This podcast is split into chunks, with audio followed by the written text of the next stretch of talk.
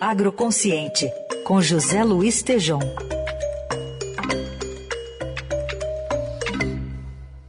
Oi, Tejom, bom dia, tudo bem? Bom dia, Carol, tudo bem? Heisen, bom dia, ouvintes. Bom dia. Tejão, a gente está falando aqui do aumento do preço é, do gás, dos combustíveis de uma maneira geral, e a Europa decidindo quase multiplicar por dois sua produção de biometano até 2030. Como é que é a situação do Brasil em relação ao biogás natural e renovável? O que, que falta para a gente produzir mais? Carol, para variar, falta liderança de Estado, né? porque a Associação Brasileira do Biogás nos informa que nós temos um potencial para fazer biogás natural renovável que permitiria aproximadamente substituir em 70% todo o óleo diesel usado no transporte, caminhões e ônibus.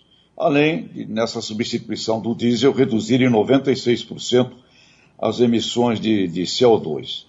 Então, o, o, biogás, que ele gera biometano combustível, né?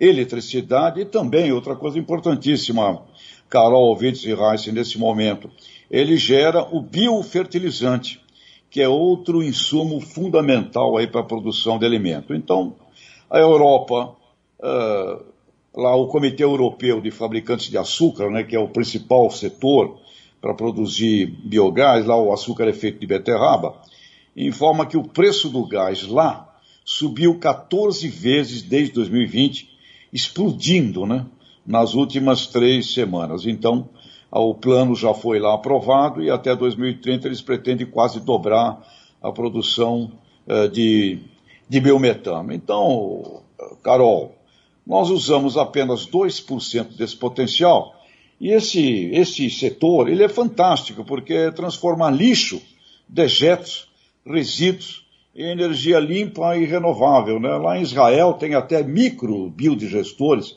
nas casas, né? até nas residências você pode transformar os lixo, o lixo e o dejeto até em gás uh, para próprio uso até no, no fogão. Então, Carol, é mais uma dessas coisas de Estado que o Brasil sabe fazer e não faz. Né? Então, vamos ver se nesta hora eu sugeriria que o próprio presidente da República colocasse um foco em meia dúzia de coisas sagradas para serem feitas, né? muito mais do que agir como parece agir, parece que está sempre na oposição. Né? Então é hora de foco como o Plano Nacional de Fertilizantes, antes tarde do que nunca, e o plano de biometalizar no Brasil, Carol. É, na hora, agora, é decidir e fazer. Ô, Tejão, e que impacto que o biogás teria na produção de alimentos, no, no custo do transporte, até na sustentabilidade? um impacto extraordinário, porque, Heissing, por exemplo, no setor do agronegócio, todas as granjas produtoras de leite, de suínos, de aves, eh, em toda a produção do agronegócio onde existem animais, você gera ali dejetos que são extraordinários e que, e, que permitiriam ao setor, ao próprio setor do agro, uma independência em eletricidade, permitiria biometanizar os veículos, né, as máquinas, os tratores e, e os próprios caminhões é, de, no transporte. E isso vai, inclusive, até a ponta aqui do consumo, dos supermercados, restaurantes, todos os dejetos transformados em biogás renovável. Isso significa uma redução extraordinária de custo, liberando o, o petróleo, liberando o diesel para outros fins que eh, poderiam ser muito mais bem aproveitados. Além do biofertilizante. Ah, os fertilizantes triplicaram de preço e o que gera um biodigestor de biofertilizante eh, aplicado no solo é um dos melhores fertilizantes que a gente tem à disposição. Portanto, é uma economia extraordinária, é uma independência fantástica e é algo que a gente sabe fazer, Heinz.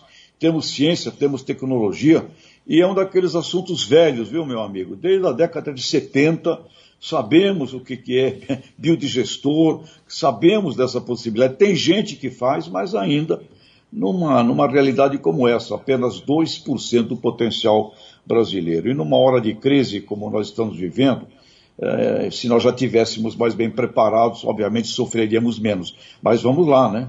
Antes tarde do que nunca, biometanizar o Brasil, meu caro Reis. Inclusive aterros sanitários, né? Eu vi aí o prefeito falando agora. Aqui em São Paulo também há também toda a possibilidade de utilizar o aterro sanitário para biometanizar e colocar gás natural renovável. Essa é a diferença em todo o transporte público da cidade, viu, Reis? É. Muito bem, esse é José Luiz Tejão. Volta a conversar na quarta aqui no Agroconsciente. Obrigada, Tejão. Boa semana. Biometanizando. Um abraço.